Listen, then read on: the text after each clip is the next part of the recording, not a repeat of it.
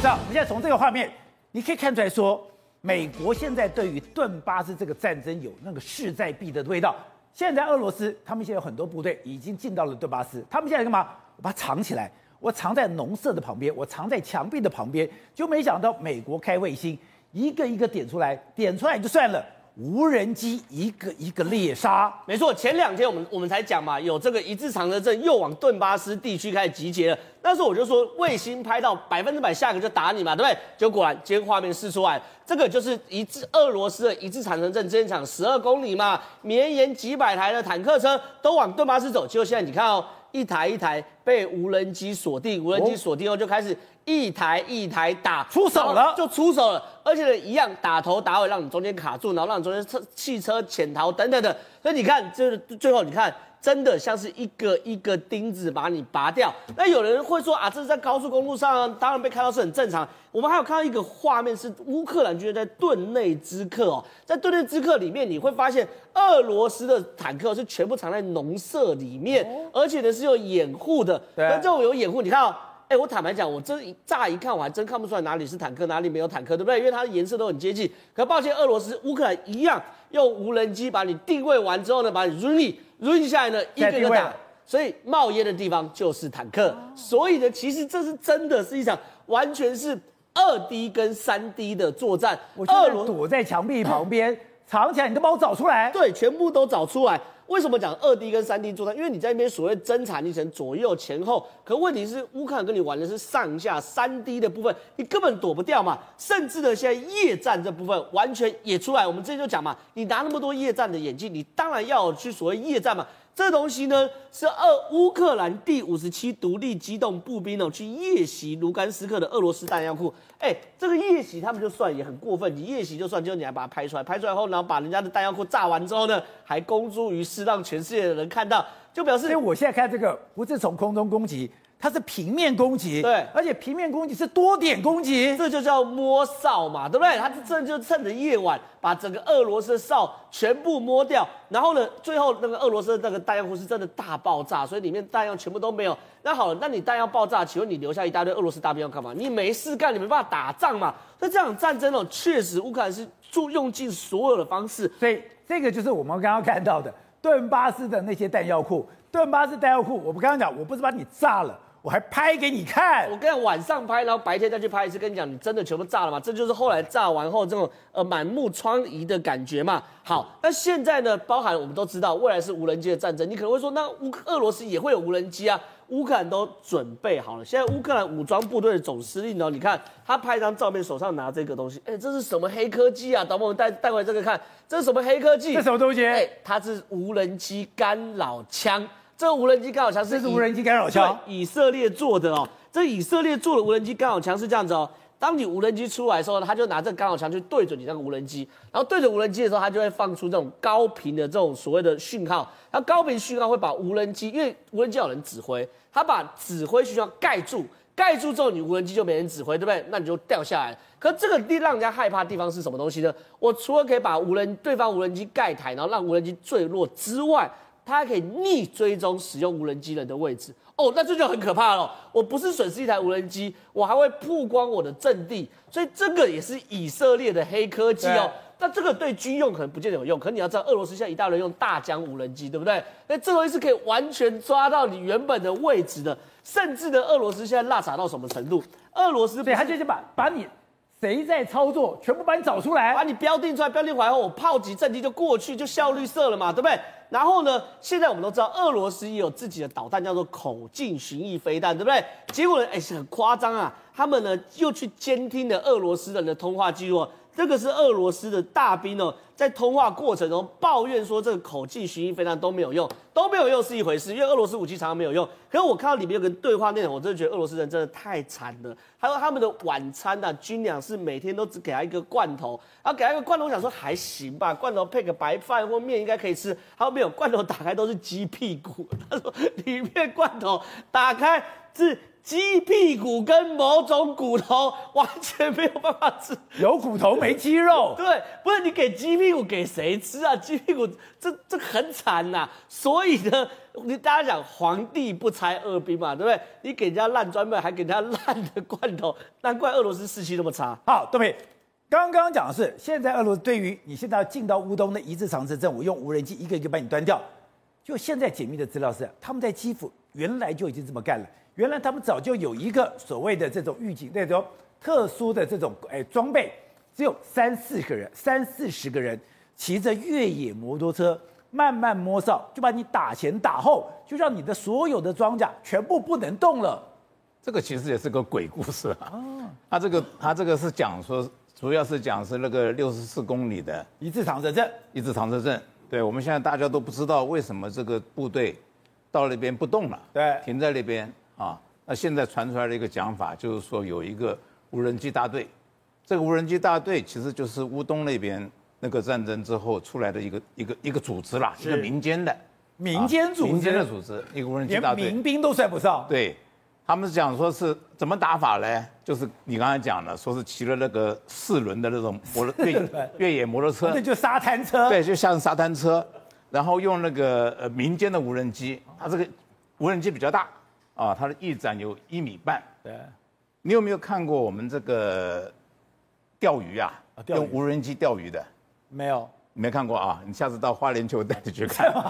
他是用无人机，就是我们平常看到这么大的无人机，他把那个鱼饵抓住，对，鱼线也有，飞到外海然后丢下去，啊，钓鱼。他这个他这个讲的这个就是这样子，他这个比较大，对，然后他带了这个手雷，手雷，啊、对。飞到那个上空啊，就是头尾，把它掉下去，把那个炸掉。等于说我我带手榴弹过去，是。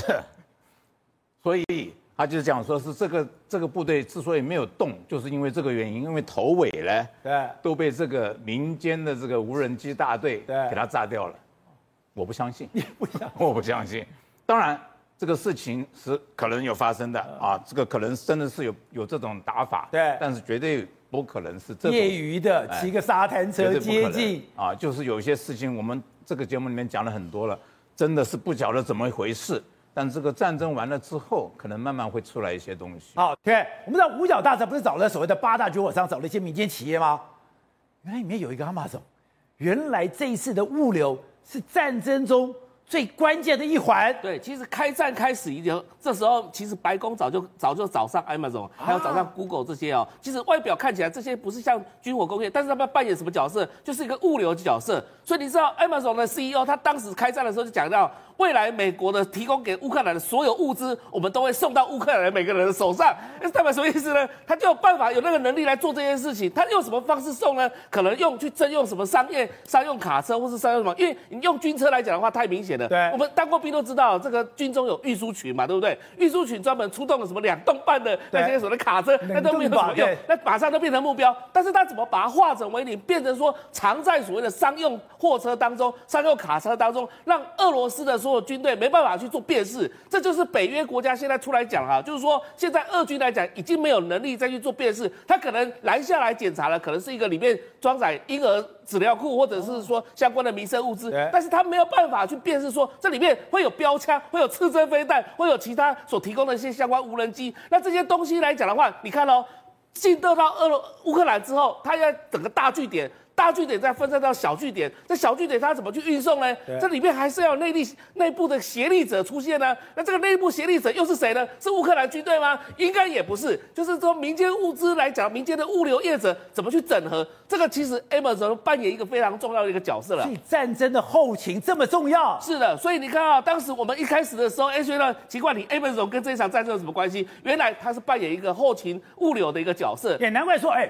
现在我就懂了，他说现在连捷克的炮车对都进到乌克兰了。刚刚讲到的乌克兰，刚刚讲的那些，哎，在波兰什么的这个所谓的这个战车啦，是自走炮啦，你都这样子，你现在的堂而皇之的，你可以这样子上铁皮，你但是你进到了这个乌克兰以后。你怎么躲藏？怎么分配嘞？是啊，你进到乌克兰之后，你看像捷克那个所谓自走炮，还有那个无无人机相相应的东西，你这些东西大规大型的这个机具，甚至还像七这个 T 七十二的坦克进到这个地方之后，你第一个通讯系统一定要掩蔽，你掩蔽之后。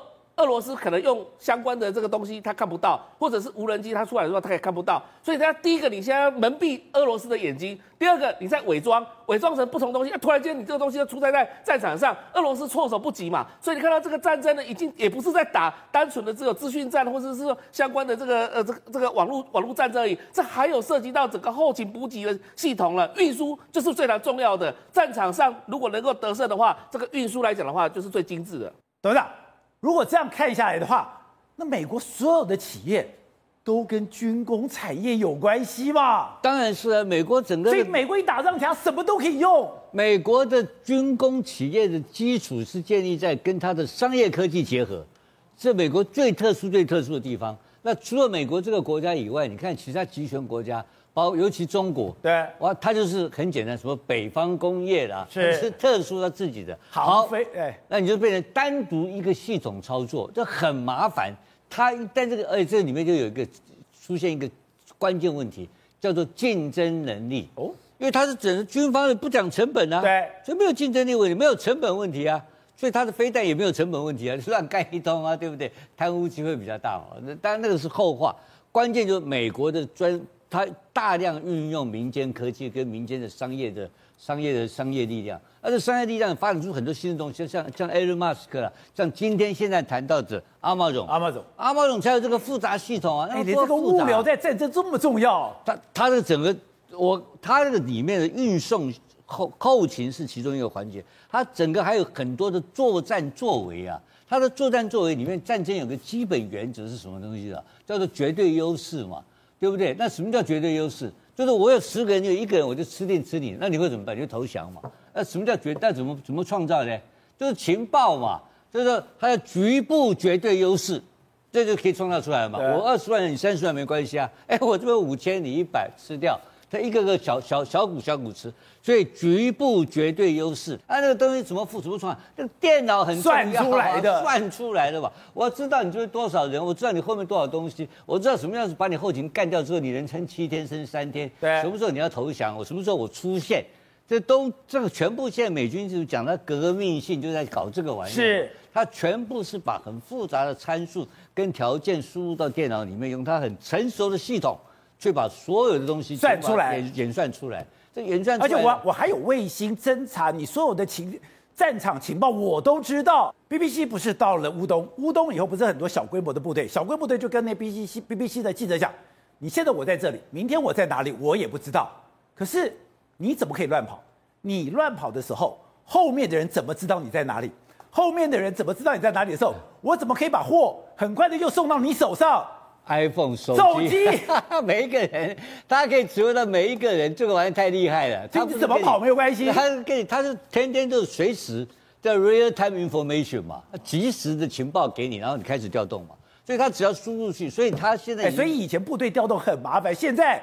有手机，手机了嘛，还有画面嘛，所以它这个东西就是已经变成一个，所以它的概念是分散性系统嘛，分散系统要要很庞大的演算能力才能做得到，这个全世界美军才做得到，而现在更厉害，他把民间科技整合起来，那八大军火厂商通通进来的时候，他更演算更精准嘛，他知道我哪一个飞弹、哪一个武器在哪个战场上会发挥什么效果，这个哎，这波来给你假告告，那波不好，他通通知道。